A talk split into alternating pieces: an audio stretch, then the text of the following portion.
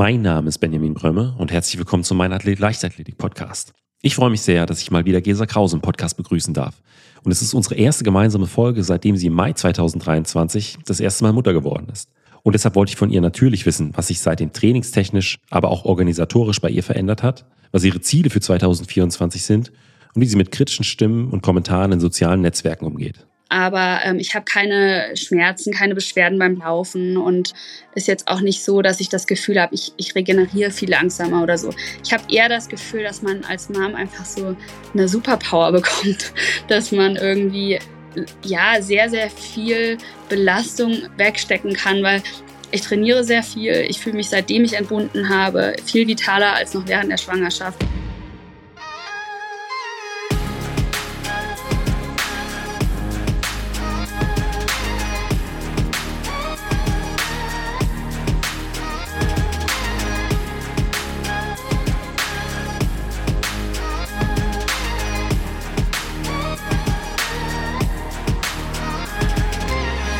Athlet, der Leichtathletik-Podcast aus Frankfurt am Main.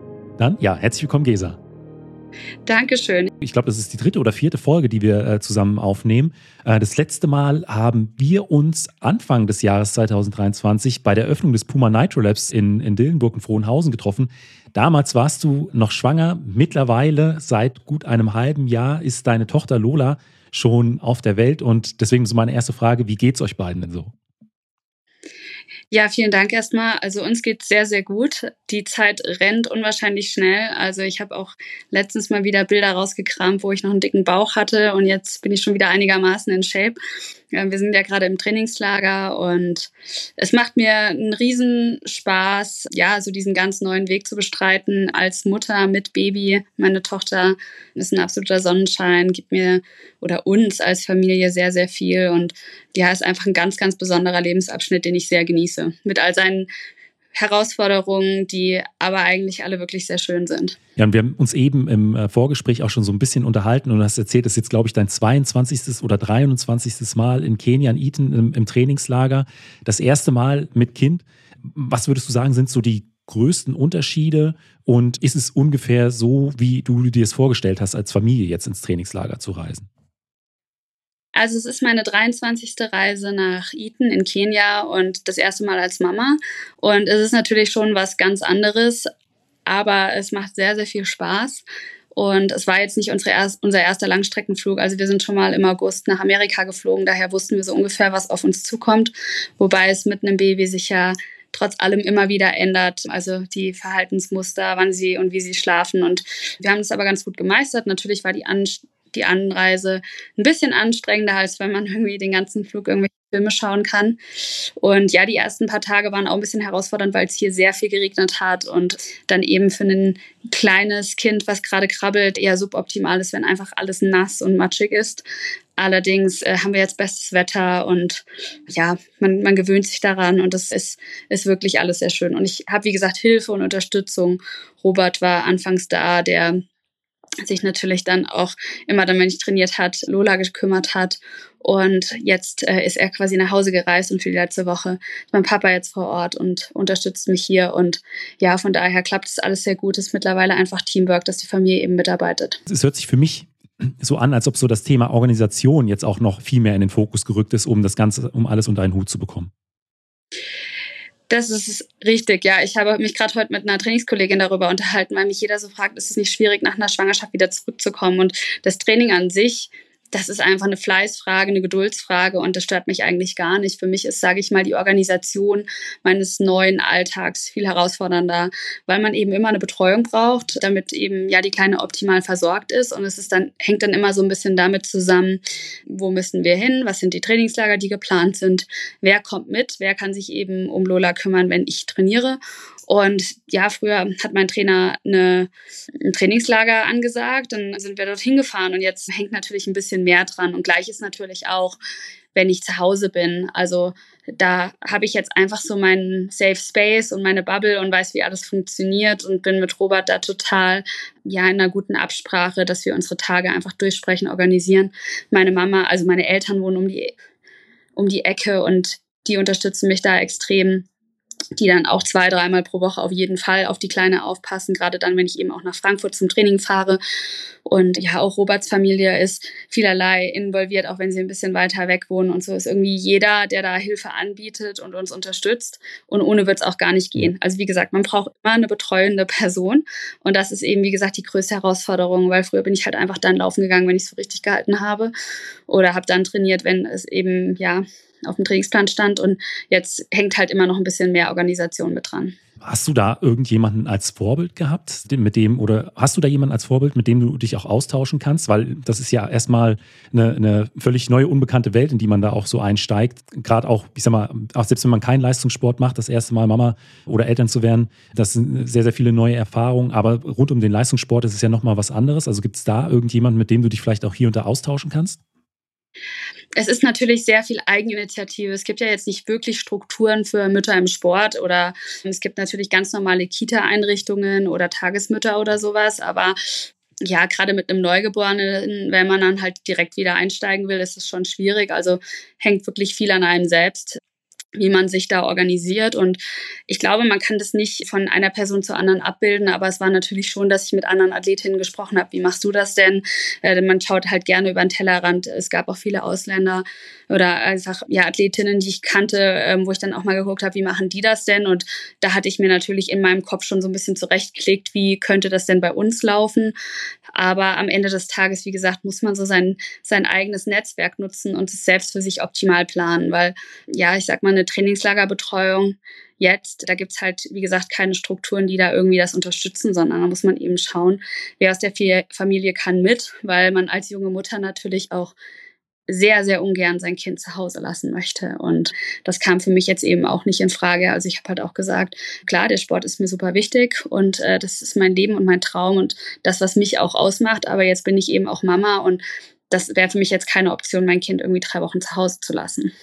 Zumal das auch nicht geht, weil Robert ja auch Vollzeit ja. arbeitet. Also selbst da wäre es auch eine Herausforderung gewesen. Und ich sag mal so, die äh, neuen Herausforderungen im Alltag, die sind das eine. Äh, das andere, das sind so die Erwartung oder die Vorstellung der Gesellschaft an, an Mütter, die es immer noch gibt. Also ich verfolge ja natürlich auch so deinen Instagram-Kanal so ein Stück weit und lese auch so die Nachrichten. Und da gab es ja auch hier und da mal schon während der Schwangerschaft noch so kritische Stimmen, dass du da noch Sport gemacht hast oder jetzt auch nach der Schwangerschaft dann bereits wieder mit dem Sport eingestiegen bist. Das, wie, wie gehst du mit, mit solchen Stimmen um? Kritische Stimmen gibt es ja eigentlich immer und ich glaube, wenn man sich da mit anderen austauscht, macht es jeder auch irgendwie ein bisschen anders. Also ich habe sehr zeitig wieder mit dem Training angefangen, weil ich eine sehr reibungslose, leichte Geburt hatte, weil es mir auch einfach gut ging, weil es sich für mich richtig angefühlt hat und habe das dann eben mit meiner Hebamme, mit meiner Gynäkologin und so meinem engeren Team einfach besprochen, ob das schon wieder machbar ist und dann am Ende habe ich mich da aber schon auch auf mein eigenes Körpergefühl verlassen und bisher geht es mir rein physisch blendend. Und ich glaube auch nicht, dass ich da irgendwie eine falsche Entscheidung getroffen habe. Am Ende sage ich auch immer, es ist ja auch mein Körper und ja, wenn ich eines Besseren belehrt worden wäre, dann wäre es halt auch so gewesen. Deswegen kann ich immer nur erzählen, wie ich es gemacht habe und keiner, also zu keinem Zeitpunkt habe ich gesagt, mach das bitte genauso. Ne? Also das, das muss man immer unterscheiden. Aber ja, ich glaube halt, gerade wenn es um Kindererziehung geht, ich denke mal, da hast du oder ihr habt da auch eure Erfahrungen gemacht, da gibt es natürlich extrem viele Meinungen. Also da macht der eine so, der andere so und das ist wahrscheinlich das am meist kontrovers, also am meist diskutierteste ja. Thema, jetzt irgendwie, wir haben also beleuchtet. Ist eben auch so, ich habe von Anfang an gesagt, ich möchte jetzt mein Kind nicht vermarkten, auf gar keinen Fall, aber sie ist eben Teil von meinem Leben und ich habe alle durch die Schwangerschaft mitgenommen. Das heißt, hier und da äh, sieht man eben auch mal ein Lebenszeichen von mir und meiner Familie. Das wird schon auch kritisiert, weil das viele halt nicht okay finden. Das ist mir aber auch egal, weil ich äh, sehr, sehr gewissenhaft damit umgehe, was zeige ich von mir und meinem Leben oder von Lola und was nicht. Und ja, sind wir Deutschen auch ein bisschen arg verkopft, glaube ich. Aber das ist eben meine Meinung ne, und meine Sicht der Dinge. Und äh, das respektiere ich eben auch, wenn viele das eben anders sehen. Und ja, das ist halt sowas, wo ich dann immer, immer wieder Kommentare bekomme. Aber ich glaube, da kommt man auch nicht drum rum. Ja, aber ich glaube auch, wenn man eine Mutter geworden ist, ist man ja auch immer noch eine eigenständige Person mit eigenen Wünschen, mit eigenen Vorstellungen. Und ich glaube, wenn man dann so seine eigenen ja, Bedürfnisse auch zu sehr hinten anstellt oder komplett vernachlässigt, dass das zumindest auf lange Sicht dann sehr, sehr schwierig wird. Und ich glaube auch, als, als Vater ist man, glaube ich, da auch nicht ganz so äh, betroffen wie als Mutter. So diese, ich sag mal, Vorstellungen, die es immer noch gibt, die vielleicht gut gemeint sind, aber ich glaube, so der heutigen Lebensrealität auch da gar nicht mehr mit so viel zu tun haben. Du hast gesagt, wir haben das natürlich auch ein Stück weit mitbekommen. Wir reisen äh, gerne, wir sind gerne gereist. Äh, als unsere erste Tochter auf der Welt war, da sind wir, hatten wir den ersten Langstreckenflug gemacht. Da war sie auch ungefähr ein halbes Jahr und da gab es auch sehr, sehr viele kritische Stimmen. Und wir sind dann aber auch zu dem Schluss gekommen, dass ist ja etwas, was uns ausmacht. Und warum sollte man so einen Teil seiner Persönlichkeit so von äh, so zurückstellen? Also und so wie ich dich. Das war so. Also wir haben quasi, Entschuldigung, dass ich dich unterbreche, aber auch gesagt, so ja, mit dem Kind muss man ja eigentlich keinen Langstreckenflug machen. Oder ja, bei dir ist es ja der Job, aber eigentlich muss man das nicht machen. Und ich denke mir halt, also manchmal ist es, also glaube ich, besser, wenn man Kinder früh daran gewöhnt, wenn es eben zu dem Leben der Eltern dazugehört. Und ich glaube, für ein Kind ist sowas am Ende auch einfach ganz normal, in ein Flugzeug zu steigen. Und bei mir ist es natürlich beruflich bedingt. Und ich finde es aber auch, es hat, also ich bin als junges Kind oder Baby schon gereist und es hat meinen Horizont enorm erweitert. Und ich habe halt einfach schon in jungen Jahren unterschiedliche Kulturen kennengelernt. Und natürlich wird sich Lola vielleicht nicht an ihre erste Kenia-Reise mit sieben Monaten erinnern, aber ich glaube schon, dass sie einfach, ja, das, das später auch wertschätzt und dass es ihr auch viel geben wird. Und deswegen, ich finde es eine coole Sache. Und deswegen könnte ich da jetzt gar nicht gegenreden. Ich respektiere aber auch, wenn jemand sagt, nee, ich möchte es nicht oder mir ist es zu stressig, weil stressig ist es auf jeden Fall. Ne? Also so der Flug hierher irgendwie acht Stunden und dann eben am Tag und da schläft sie relativ wenig, der war für uns auch anstrengender als früher, aber wir haben es einfach gerne in Kauf genommen und für uns war es einfach völlig okay und ja, das ist wieder sowas, was man halt, womit man halt konfrontiert ja. wird. Vielleicht auch mehr als Mutter oder vielleicht auch, weil ich in der Öffentlichkeit stehe und ganz klar sage, ich mache das aber so und viele andere es vielleicht nicht so äh, lösen würden. Aber ja, ich glaube, im Grunde ist es genau das. Das muss eigentlich jeder für sich selbst entscheiden. Und ja, man darf eigentlich niemand anderen dafür verurteilen, wenn er den anderen Weg geht. Ich glaube, das ist äh, diese Fragen, die stellen sich auch gerade viele junge Mütter, die auch, ich sag mal, vor der Schwangerschaft, in der Schwangerschaft gerne Sport gemacht haben. Darf ich das jetzt überhaupt noch? Kann ich das überhaupt noch machen? Was, was denken vielleicht die anderen Leute oder was kann ich mir dann für Sprüche anhören? Deswegen ist es, glaube ich, auch mal schön von dir zu hören, auch von jemandem, der auch so in der Öffentlichkeit steht und sagt, ja, das ist was, was äh, mich auch als Person ausmacht und das tut mir gut und im Endeffekt tut es dann damit auch äh, unserem Nachwuchs gut. Es ist, glaube ich, auch so eine Sichtweise, die vielleicht häufiger auch in der, in der Öffentlichkeit vertreten äh, sein sollte. Das sehe ich auch so. Ich glaube auch, dass einfach die Aufklärung darüber fehlt, was und inwiefern Sport in der Schwangerschaft beispielsweise angebracht ist. Man gibt ja sehr ungern Empfehlungen, einfach weil wenn was schief geht, will niemand dafür verantwortlich sein. Für mich war einfach von Anfang an klar, Sport ist was, was mir Lebensenergie gibt, was für mich einfach zu meinem Leben und auch für mich zu gesundem Leben dazugehört. Und deswegen fand ich Bewegung in der Schwangerschaft beispielsweise nie schlimm. Und meine Sichtweise der Dinge, auch sage ich mal, der Wiedereinstieg ins Training nach der Schwangerschaft, ich habe sehr, sehr bedacht angefangen und ich habe mich sehr langsam zurückgearbeitet. Aber nur weil ich wieder Sport gemacht habe, heißt es ja nicht, dass sich mein Körper trotz allem noch regeneriert. Also es ist ja auch, also du kennst es ja aus dem Leistungssport, ne, dass man an einem regenerativen Tag nicht unbedingt nur im Bett liegt und gar nichts macht, sondern dass man manchmal in der Bewegung auch besser regeneriert. Und so habe ich das eben auch in meiner ja, sage ich mal, Erholung nach der Entbindung auch gesehen, dass ich trotz allem aktiv bin und dass mein Körper sich trotzdem zurückbildet, auch wenn ich mich bewege. Und vielleicht vielleicht ist es auch nur meine Auffassung und jetzt wird mich irgendein Arzt maßregeln, ja, dass es für mich dann auch ein bisschen schneller ging. Ne? Aber das ist natürlich jetzt auch, wie gesagt, von Person zu Person ja. verschieden. Und vielleicht hatte ich auch einfach eine super dankbare Geburt und einen Körper, der einfach super mitgemacht hat. Ne? Es tut mir natürlich auch so extrem leid für Frauen, wo das eben nicht so ist. Aber ich finde es halt trotzdem, an manchen Punkten fand ich es eben schade, dass ich dafür sag ich mal, mich entschuldigen musste oder ja, das mir, mir vorgeworfen hat, dass ich ein schlechtes Vorbild bin, nur weil es bei mir eben möglich war, wieder früher ins Training einzusteigen. Und ja, das ist aber was, was ich ab kann, wo ich aber halt immer wieder darauf hinweise, jeder hat einfach sein eigenes Tempo und sollte das eben trotz allem auch für sich entscheiden. Und ich glaube trotzdem, dass immer noch viel, viel Angst gemacht wird bei ja, vielen, vielen Frauen und weil dass diese Vorsicht und diese Angst, dass irgendwas äh, passiert, halt sehr groß ist. Was würdest du denn jetzt so insgesamt sagen, was sich körperlich nach der Schwangerschaft verändert hat äh, im Bezug auf das Training? Also sind die Regenerationszeiten anders? Fühlt sich die Belastung anders an? Gibt es da Unterschiede zu äh, deiner Zeit vor, äh, vor der Geburt? Also ehrlich gesagt fühlt sich alles sehr, sehr ähnlich an. Also man sagt ja, dass beispielsweise der, der Beckenboden oder der Beckenbereich einer Frau nie wieder ist wie vorher. Ich hatte eine natürliche Entbindung und ich kann das jetzt nicht zu 100 Prozent unterstreichen, dass es irgendwie komplett anders ist. Ne? Also wahrscheinlich wird sich auch bei mir das ein oder andere verändert haben, aber ähm, ich habe keine Schmerzen, keine Beschwerden beim Laufen und ist jetzt auch nicht so, dass ich das Gefühl habe, ich, ich regeneriere viel langsamer oder so. Ich habe eher das Gefühl, dass man als Mom einfach so eine Superpower bekommt, dass man irgendwie ja sehr, sehr viel Belastung wegstecken kann, weil ich trainiere sehr viel. Ich fühle mich, seitdem ich entbunden habe, viel vitaler als noch während der Schwangerschaft, wo ich irgendwie eine chronische Müdigkeit in mir verspürt habe. Und die war dann auf einmal weg. Und natürlich sind meine Nächte auch nicht alle toll. Also unsere Tochter weckt uns auch nachts immer noch eins, zwei, drei Mal, je nach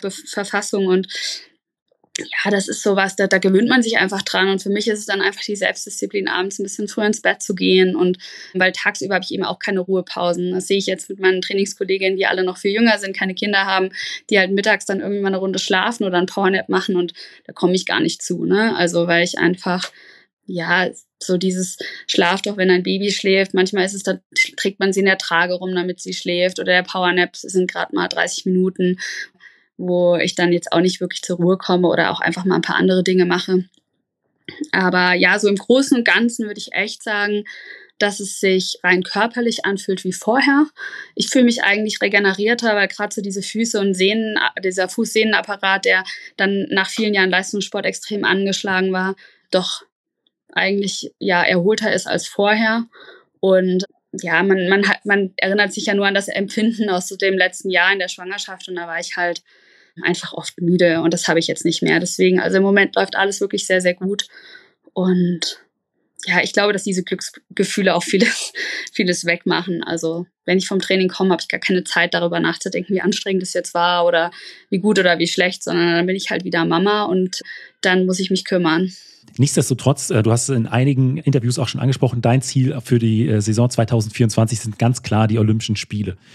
Kannst du so einen groben äh, Fahrplan mal abgeben, äh, was bis dahin auch so an Wettkämpfen und vielleicht auch noch an weiteren Trainingslagern geplant ist? Ja, also der Fahrplan bei mir war eben so, dass ich eigentlich unmittelbar nachdem ich ja, erfahren habe, dass ich schwanger bin, so diesen Wunsch und das Ziel ausgesprochen habe, dass ich trotzdem nach Paris möchte. Und das war auch der Grund, dass ich mich durchweg in der Schwangerschaft einfach fit gehalten habe. Ich habe gesagt, okay, ich möchte das Grundlagenausdauerniveau so gut wie möglich beibehalten. Auch wenn ich irgendwann vielleicht nicht mehr laufen kann, sondern dass ich einfach noch viel schwimme oder Rad fahre oder auf den Crosstrainer gehe. Und das hat ja auch wirklich bis zum letzten Tag funktioniert. Ich war einen Tag vor der Entbindung sogar noch laufen. Ich bin bis zum Ende immer so ein bis zweimal die Woche noch so fünf, sechs Kilometer gelaufen. Und Dementsprechend schnell ging auch eigentlich der Wiedereinstieg und wir haben jetzt wirklich sukzessive alles wieder aufgebaut, das Training langsam hochgeschraubt und ich war im Sommer mal zwei Wochen mit in Livigno, als ich meine Trainingskollegin auf die WM vorbereitet habe. Da konnte ich eben die Dauerläufe schon mitmachen und habe dann mit äh, zwei anderen Trainingskolleginnen, die auch verletzt waren, einfach wieder Tempoläufe machen können. Und ja, jetzt bin ich, würde ich sagen, auf so einem Niveau, wo ich zumindest kein Nachsehen mehr habe, was meine zwei Trainingskollegin, die eben auch Hindernislaufen angeht und dass ich einfach, dass wir gemeinsam trainieren können. Und das war jetzt so das erste große Trainingslager in Kenia. Wir sind hier jetzt noch eine Woche und dann geht's quasi über Weihnachten nach Hause. Da steht eine Leistungsdiagnostik an. Und im Januar folgt dann das nächste Trainingslager in Potchefstroom in Südafrika für drei Wochen. Und danach möchte ich gerne Hallensaison bestreiten. Und einen Wettkampf habe ich noch vergessen, den Silvesterlauf in Trier. Das wird so, sage ich mal, das Comeback, wo ich ja letztes Jahr auch quasi mit Babybauch noch am Start war. Da möchte ich das erste Mal wieder richtig laufen. Ziel ist aber trotz allem in der Hallensaison dann, sage ich mal, sich wieder Bahn, ja, so ein Bahnniveau zu erarbeiten, einen Wettkampfflair zu spüren, aufgeregt zu sein, mit Belastung, mit vielleicht Sieg und Niederlage umzugehen das ist so einfach dieses, ich, ich war so lange raus und ich muss oder will das einfach üben. Und das ist halt äh, das Ziel in der Hallensaison. Und natürlich habe ich da auch irgendwie Ansprüche an mich, dass das halt dann auch gut wird, aber ja, es, es geht ja jetzt erstmal um noch nichts Großes, so, also nicht irgendwie um eine Qualifikation.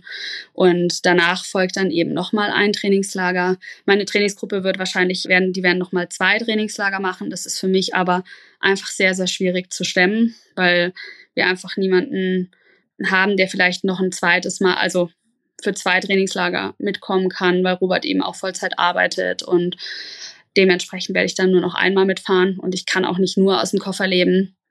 Das wird mir und vielleicht auch für Lola dann einfach ein bisschen zu viel. Da ist aber auch noch nicht das letzte Wort gesprochen, aber es geht quasi noch einmal nach Potchefstroom für mich und dann beginnt eben die Freiluftsaison. Ich würde jetzt einfach mal sagen, so ganz klassisch im Mai. Die Wettkampfpläne sind ja noch nicht zu 100 Prozent raus. Und ja, dann habe ich etwa vier Wochen Zeit, drei Wochen Zeit, um eine EM-Norm zu laufen, weil ich wäre schon gern in Rom bei den Europameisterschaften dabei. Aber viel wichtiger wäre eben die Olympianorm möglichst schnell abzuhaken, damit ich einfach mein Ticket für Paris sicher habe. Du hast eben gesagt, das Zweite, was du nach dem positiven Schwangerschaftstest gesagt hast, war, ich möchte bei den Olympischen Spielen in Paris starten. Was treibt dich an, also das dann auch sofort in die Tat umsetzen zu wollen? Weil ich sag mal, das sind nicht deine ersten Olympischen Spiele, du bist erfahren, was das angeht. Was macht gerade Paris 2024 für dich so reizvoll? Also im Grunde stand für mich fest, dass es nicht bedeuten soll, nur weil ich Mama werde, dass ich meine sportliche Karriere beenden muss. Und es war eigentlich immer das Ziel, danach auch weiterzumachen. Und dass es dann eben, ich sage jetzt einfach mal zum richtigen Zeitpunkt geklappt hat, wo ich dann eben 15 Monate Zeit hätte, um Paris trotz allem laufen zu können, wenn ich mich dann qualifiziere, war dann sowas, wo ich gesagt habe, okay, ich ich habe jetzt hier kein unrealistisches Ziel und eben Olympia steht einfach über allem. Also ja, das ist das größte sportliche Highlight, was jetzt, sage ich mal, die Leichtathletik und die meisten Sportarten betrifft. Und ich war dreimal dabei und es ist einfach was ganz, ganz Besonderes. Ich würde persönlich sagen, dass meine schönsten Spiele in London waren, wo ich aber noch sehr, sehr jung war. Ich bin mit 19 Jahren angereist, bin während der Spiele 20 geworden, war im Finale dann achte, mittlerweile aufgrund des Dopingsvorwurfs siebte. Und ja, es ist einfach so was, wo ich gesagt habe, ich will gerne nochmal diese Spiele in ihrer schönsten Form erleben, sage ich jetzt einfach mal. Und Rio war aus vielen Gründen einfach nicht das Olympiaerlebnis, was ich mir irgendwie vorgestellt habe. Und Tokio war fast noch ein Tick schöner als Rio, aber eben ohne Zuschauer und auch nicht so, wie man halt Olympia unbedingt ja. erleben möchte. Das ist jetzt einfach so der Grund, wo ich gesagt habe, okay, ich bin jetzt 31, dann werde während der Spiele 32 und ja, natürlich habe ich auch immer gesagt, mein Traum ist eine Olympiamedaille und dieser Traum wird wahrscheinlich immer bleiben, ob es dann klappt oder nicht. Aber jetzt, also jetzt ist einfach das Ziel, eben meiner Leidenschaft weiter nachzugehen. Und ich habe gesagt, ich kann nicht mehr scheitern, weil das Schönste ist mir eben schon passiert. Wir sind, ich bin Mama geworden, wir sind eine kleine glückliche Familie und es ist einfach gerade alles wunderschön und es gibt mir einfach total viel Schwung und das eben einfach nochmal zu probieren und eben meiner Leidenschaft und meinem Traum nachzugehen und ja, ob es dann klappt oder nicht, das wird sich nächstes Frühjahr zeigen. Ich bin sehr positiv, dass ich mich qualifiziere, weil ich eben weiß, was ich dafür trainieren muss und was ich dafür leisten muss. Und da bin ich einfach jetzt schon auf einem guten Weg, aber eine Garantie gibt es dafür auch nicht. Und deswegen, ja, die Herausforderung mochte ich schon immer. Und es ist, sage ich mal, mit der Doppelbelastung als Mama schon noch ein bisschen schwieriger. Aber so, ja, Hindernisse zu überwältigen oder zu bestreiten oder überwinden hat ja mich ja schon immer getriggert. Von daher ist es glaube ich, genau das Richtige War für mich. Das ist auch nochmal so eine, eine sehr, sehr angenehme Herausforderung, weil da, das ist ja, glaube ich, auch immer äh, dann auch bei weiblichen Athletinnen so ein Punkt, wie ist es, was, was passiert, wenn ich Mutter bin? Muss ich dann wirklich zwangsläufig meine sportliche Karriere beenden oder kann, kann ich danach auch weiterhin erfolgreich sein? Da fällt mir zum Beispiel mal Alison Felix ein, die das ja auch eindrucksvoll unter Beweis gestellt hat und dass das auch bei dir vielleicht so was war, was das Ganze nochmal reizvoller gemacht hat, da sich äh, auf, auf die Olympischen Spiele im nächsten Jahr vorzubereiten. Ja, man muss sagen, die Strukturen in Deutschland dafür sind, wenn man das jetzt nochmal so gerade durcherlebt, nicht wirklich gut. Es ist gerade so ein Schwung drin, dass man da irgendwie auch gerne da irgendwie was machen möchte und das halt, dass, dass das nicht das unbedingt ausschließt. Mir war das schon bewusst. Also ja, ich habe schon gewusst, dass ich einfach sehr viel Eigeninitiative dafür brauche, dass man finanzielle Grundlagen dafür eben auch benötigt, weil es natürlich viel teurer ist, wenn, sage ich mal, nicht nur man selbst ins Trainingslager fährt, was vielleicht noch äh, finanziert würde, aber wenn man dann ja noch jemanden privat mitnimmt.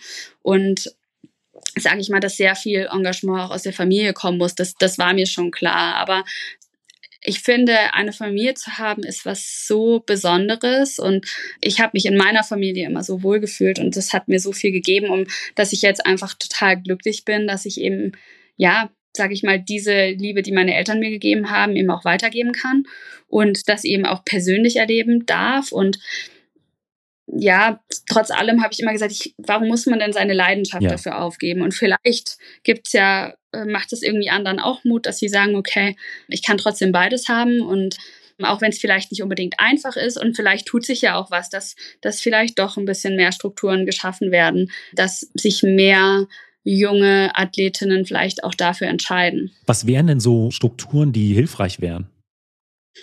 Ich habe ehrlich gesagt schon sehr, sehr viel darüber nachgedacht und so grundlegend geht es ja wirklich primär um die Betreuung, entweder am Trainingsstandort oder eben im Trainingslager oder so. Und das ist halt was, natürlich ist es schwer, dass man jemanden, sage ich mal, ich sage jetzt mal von Verbandsseite oder so einstellt, der sich um ein Kind kümmert, darum geht's nicht. Aber letztens habe ich mich mit jemandem unterhalten, da gab es äh, irgendeine Sportart, die haben einen Fonds eingerichtet, dass eben, sage ich mal, eine betreuende Person quasi mit unterstützt wird finanziell oder sowas, dass das eben nicht alles an den Athleten hängen bleibt. Ich glaube, ein weiterer Grund, warum sich auch viele junge Athletinnen dagegen entscheiden, ist einfach diese Unsicherheit, was die Verträge angeht, was Sponsoren angeht, weil man ja wirklich in so ein, ja, in so ein Tal der Ungewissheit erstmal hineinfällt. Und mit Alison Felix, was du eben angesprochen hast, ist es ja schon so, dass die Ausrüster einem, sag ich mal, mehr Garantien geben, dass es oft so ist, dass eben eine Schwangerschaft keine Verletzung ist, dass man weiter bezahlt wird. Aber ja, oft ist es eben ja doch so, dass halt Verträge auch irgendwann enden und dann eben vielleicht nicht verlängert werden, ja, wenn man halt, sage ich mal, dann gerade Mama geworden ist, weil man eben nicht weiß, bringt die dann jetzt doch nochmal Leistung oder feiert die gerade nur ihre Schwangerschaft auf Social Media ab? Und das ist halt schon für Frauen echt schwer. Und ich bin trotzdem jemand, der dem so ein bisschen Paroli bieten möchte und dann eben sagt, ja, okay, das geht trotzdem und ich finde meinen Weg, auch wenn er nicht einfach ist. Und es ist schade, dass es einem teilweise echt so schwer gemacht wird. Wie ist da die Unterstützung durch deinen Hauptsponsor? Also bei mir ist es eben so, ich, ich habe diverse Sponsoren. Manche Verträge ja, sind teilweise ausgelaufen und wurden trotz dessen verlängert. Ich hatte einen Sponsor, da ist der Vertrag aufgelaufen, der wurde nicht verlängert. Das heißt, ich habe auch einen Sponsor verloren. Ich habe einen Sponsor dazu gewonnen, was mich sehr gefreut hat, trotz der Umstände. Aber ich habe eben auch jetzt zum Ende des Jahres noch einen Vertrag, der quasi ausläuft, wo ich auch noch nicht genau weiß, wie es weitergeht. Und ja, ich, ich bin auch letztes Jahr im, im Bundeskader dann eben aus dem O-Kader natürlich in den PK-Kader abgestuft worden, was sicherlich auch finanziell dann ein bisschen was ändert, wobei man ja sagen muss, dass es nicht nur mir so geht. Ne? Also das sind ja ganz viele Athleten, die ja auch im letzten Jahr tolle Leistungen gebracht haben und eben gar nicht im Kader berücksichtigt wurden, ja. ne? wo man dann halt irgendwie sein muss, dass man überhaupt noch im Kader ist, trotz Schwangerschaft. Und ja, es ist, es ist eine sehr, sehr kritische Situation, glaube ich, im deutschen Sport gerade. Und ich glaube, dass es halt sehr, sehr wichtig wäre, dass man da neue Strukturen schafft, damit eben, ob Mutter oder nicht, ja, wir in ein paar Jahren bei Olympischen Spielen eben noch Leistungssportler haben, die halt für Deutschland performen. Weil ja, aktuell ist vieles, wo ich sage, man macht es den Athleten sehr schwer in vielen Bereichen. Und da meine ich jetzt nicht nur die Situation, wenn man gerade Mama geworden ja. ist. Ja, ja, definitiv. Das war auch ein Thema, was in den vergangenen Wochen sehr viel diskutiert wurde. Und ich bin dann gespannt, wie dann die Berichterstattung ist während der Olympischen Spiele im kommenden Jahr. Ja, also wie gesagt, ich will jetzt hier nicht rumjammern und sagen, man muss für Mütter alles machen oder so. Da, da fehlt es wirklich an vielen Enden. Aber es ist ja ein grundsätzliches Problem. Ne? Und es gibt viele Athleten, wo es eben auch ja, sage ich mal, die, die quasi mehr Unterstützung benötigen würden. Ich habe, wie gesagt, bei dem einen hat es mich positiv überrascht, wo man gesagt hat, Gesa, wir stehen weiter zu dir. Bei dem einen oder anderen habe ich auch gedacht, okay, schade, ich hätte mir hier mehr Loyalität gewünscht. Das ist einfach so. Ich glaube, das gehört zum Leben dazu, dass es halt mal bergauf geht, mal bergab geht. Und äh, am Ende ist es halt trotzdem Einzelsport, wo man sich irgendwie durchboxen muss. Und das, das wusste ich schon immer. Und ja, das ist trotzdem nichts, was mich irgendwie jemals irgendwie dazu gebracht hat, äh, das nicht mehr machen zu wollen. Und dafür bin ich viel zu sehr ein Kämpfer und ja, da halte ich meinen Kopf über Wasser und da kann ich sehr lange schwimmen. Und ich glaube, das ist auch einer der Hauptgründe, warum du so viele äh, Fans hast. So viele Leute, die dich äh, gerade auch für diese Eigenschaften bewundern. Und deswegen habe ich auch im Vorfeld unserer Folge noch bei Instagram zu einer kleinen Umfrage aufgerufen. Man konnte mir Fragen zuschicken, die ich dir dann persönlich jetzt hier in, der, äh, in unserer Folge noch stelle. Und da habe ich mir einfach noch mal drei Stück rausgepickt. Und da ist die erste, wie möchtest du deine Tochter an den Sport heranführen und welchen Sport hättest du gerne für sie? Ist ja natürlich jetzt noch, jetzt ist sie noch recht klein, aber äh, gibt es da schon irgendwas, was dir im Hinterkopf schwebt? Ja, danke erstmal.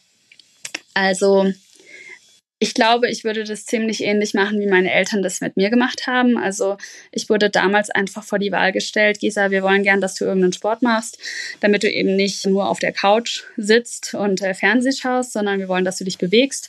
Und sie haben mir eigentlich die Freiheit gelassen, mir da auszusuchen, was ich gerne machen würde. Und ich glaube, ich bin da halt im Prinzip offen für alles. Hauptsache, sie ist eben irgendwie aktiv und macht was, was sie vielleicht begeistert und was ihr Spaß macht. Ja, der Bezug zur Leichtathletik oder zum Laufsport wird mit Sicherheit gegeben sein, weil ich glaube, wenn so ein Kind sieht, was die Mama macht, dann ist es zumindest schon mal im Hinterkopf.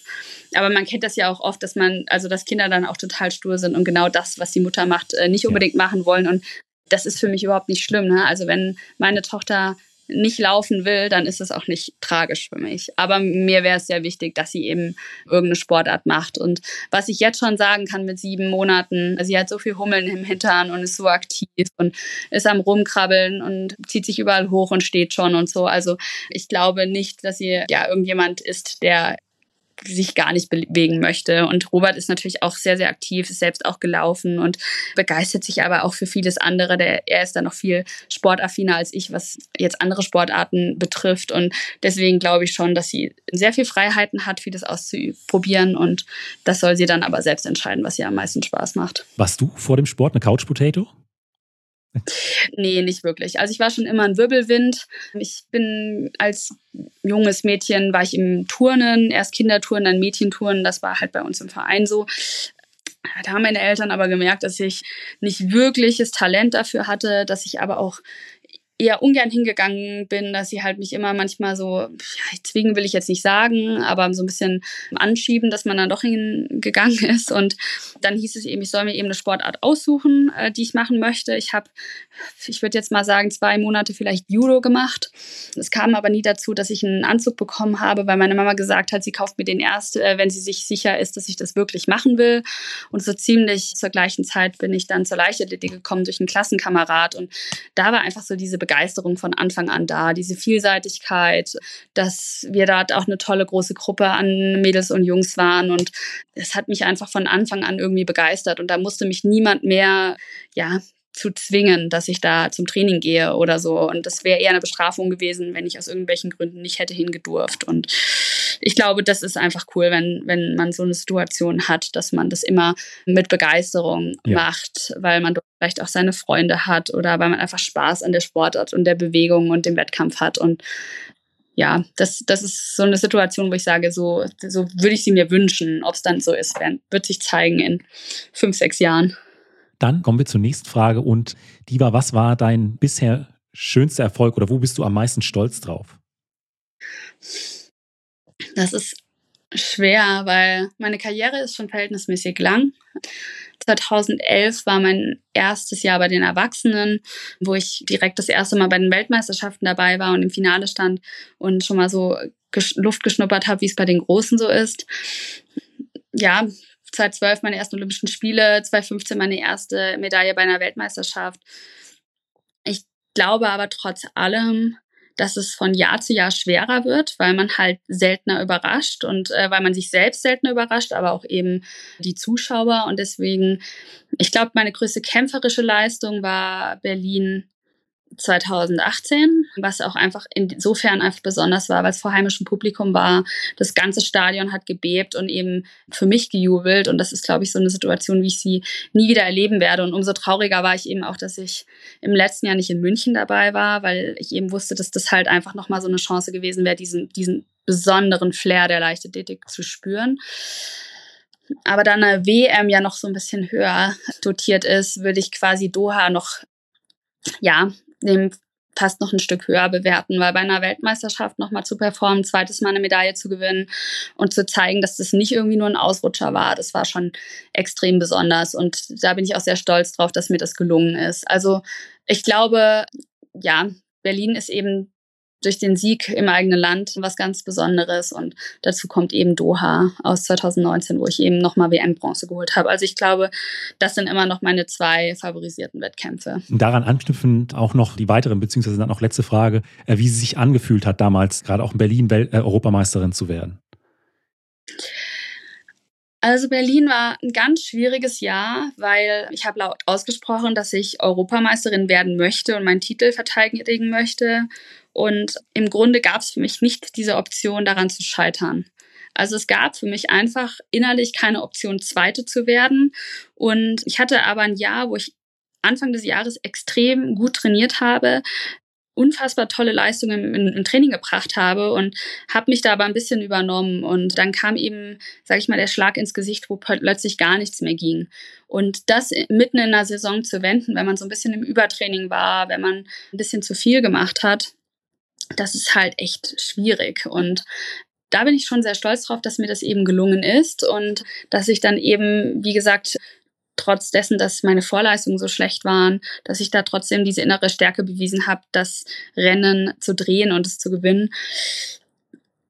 Trotz allem erinnere oder wenn ich an 2018 zurückblicke, dann erinnere ich mich trotz allem auch immer noch an diese schweren Zeiten, also wo ich wirklich viel mit mir gehadert habe, wo ich innerlich gekämpft habe, klappt das denn wirklich so, wie ich mir das vorgestellt habe? Und immer wieder so dieser Schwenk dazu, dass man positiv bleibt. Und ja, das, das verbinde ich halt schon auch noch damit. 2019 würde ich behaupten, vielleicht neben 2021 das Jahr, wo ich die meiste Selbstdisziplin an den Tag gelegt habe, wo ich wirklich sehr, sehr streng mit mir selbst war, sehr gewissenhaft war, aber so fokussiert war, weil ich das unbedingt wollte und wo das eben neben dem guten Training auch eine absolute Willensleistung war, dass ich, sage ich mal, dem Sport alles untergeordnet habe. Und darauf bin ich auch sehr, sehr stolz, dass ich das so kann und dass mir das da einfach gelungen ist. Und ja, also Doha war schon extrem besonders, weil ja, Katar wird immer von allen so zerredet, aber ich hatte dort schon viele Wettkämpfe. Ich bin da sehr gerne gelaufen. Man hat ja immer wieder einen Mund gelegt bekommen, dass die Bedingungen dort alle nicht gut sind. Unabhängig davon, es wurde halt entschieden, für uns ist dort eine Weltmeisterschaft und für mich stand halt an erster Stelle dort richtig zu performen und äh, das ist mir einfach gelungen und das hat unendlich viel Spaß gemacht und ja, das war schon einfach ein mega geiler Wettkampf und ich hoffe inständig, dass ich in meiner Karriere einfach nochmal ja, so einen ja. sportlichen Moment werde. Und das ist mein Ziel und ja, dass ich, sage ich mal, mich auch nochmal selbst überraschen kann. Und das ist einfach dieses Besondere an dem Sport, ne? wenn man monatelang auf ein Ziel hinarbeitet und am Ende alles zusammenkommt. Und es ist nur so ein kleiner Moment, ne? es ist ein neun Minuten Wettkampf man kommt eben ins Ziel und hat dann eben vielleicht noch so 10, 15 Minuten in diesem Stadion, vielleicht noch die Siegerehrung und es ist so schnell vorbei und das ist was, was ich gelernt habe, dass man das einfach noch mehr annehmen und genießen muss, wenn man dann in diese Situation kommt. Und wenn ich jetzt auf das nächste Jahr blicke, dann muss ich einfach sagen, es hat mir so gefehlt, in einem Jahr nicht dabei zu sein, obwohl das alles gut war. Und ich freue mich einfach auf alles, was kommt. Und ich habe richtig Bock, wieder dabei zu sein. Und ja, ohne jetzt hier irgendwelche Prognosen auszusprechen, weil ich es einfach selbst teilweise auch gar nicht einschätzen kann. Aber ich freue mich einfach. Und ja. ich glaube, das ist ein ganz, ganz wichtiger Faktor, um dass das auch sehr gut werden kann. Äh, bevor wir jetzt zum Ende kommen, eine Frage muss ich dir noch stellen. Ich meine, wir kennen uns ja jetzt auch schon das ein oder andere Jahr. Und eine Sache, für dich, die ich tatsächlich auch sehr bewundere, ist diese äh, Disziplin, die du eben auch angesprochen hast. Ich, weil ich glaube, ich kenne niemanden, der so diszipliniert und so fokussiert wie du auf ein Ziel hin trainieren kann. Also das ist schon, du, du hast ein Ziel vor Augen und dann, dann ziehst du das durch. Wo hast du das her? Schwere Frage, ich weiß es nicht genau. Also weil, wenn man jetzt andere Leute fragen würde, mein Freund, mein Trainer, vielleicht auch meine Eltern, dann sagt man mir immer nach, dass ich sehr ungeduldig bin. Und äh, das würde ich auch unterstreichen. Aber ich glaube, einer meiner größten Qualitäten oder Stärken ist eben auch, dass ich, sage ich mal, sehr geduldig sein kann, wenn ich langfristig auf was hinarbeite. Und dass ich da eine sehr, sehr große Aufmerksamkeitsspanne habe so kurzfristig ja, bin ich sehr ungeduldig, aber ich mochte das schon immer sehr lange, auf eine Sache hinzuarbeiten, wenn sie mir sehr wichtig ist. Und dazu zählten jetzt nicht meine Mathe-Klausuren in der Schule, das Abitur oder ja, wie auch immer. Aber im Sport finde ich diese Herausforderung ganz besonders. Und mein Trainer hat immer gesagt, der Weg ist das Ziel und ich mag auch den Weg dorthin. Also mir macht einfach auch ja, alles, was ich tue und wie ich ja. tue, eigentlich Spaß glaube, das ist auf jeden Fall ein wichtiger Aspekt für das Ganze. Und ja, ich glaube, Disziplin muss man auch immer selbst entscheiden, was für einen die Werte der, dieser Disziplinen sind, die man eben an den Tag legen möchte. Und ich glaube, dass ich mich schon auch ein bisschen verändert habe während meiner sportlichen Karriere. Ich war zeitweise früher sehr, sehr, sehr streng mit mir und äh, bin da vielleicht ein bisschen lockerer geworden, vielleicht auch mit der Schwangerschaft was ich aber auch als gut erachte, weil es vielleicht manchmal auch ein Ticken zu viel war. Mal schauen. Also trotz allem, ja, ich, ich finde es cool, dass ich eben jetzt noch acht Monate Zeit habe oder wir nehmen mal die Quali dazu, sechs bis sieben Monate langfristig darauf hinzuarbeiten. Ja. Und dann weiß ich eben auch, dass ich bereit bin und dass dann eben der Moment ist oder meine Chance, die ich eben nutzen muss. Und ja, das ist das, das Tolle an dem Sport und ist anders als im Fußball, wo man jede Woche ein Spiel hat. Wir haben halt nicht ganz so viele Chancen und die muss man dann eben nutzen. In diesem Sinne drücke ich dir für die nächsten sechs, natürlich neun Monate ganz fest die Daumen und bis bald. Dankeschön. Falls dir die Folge gefallen hat, gib mir doch einfach eine Bewertung bei Spotify oder Apple Podcast. Außerdem freue ich mich sehr über dein Feedback per E-Mail oder auch auf Instagram. Vielen Dank und bis zum nächsten Mal.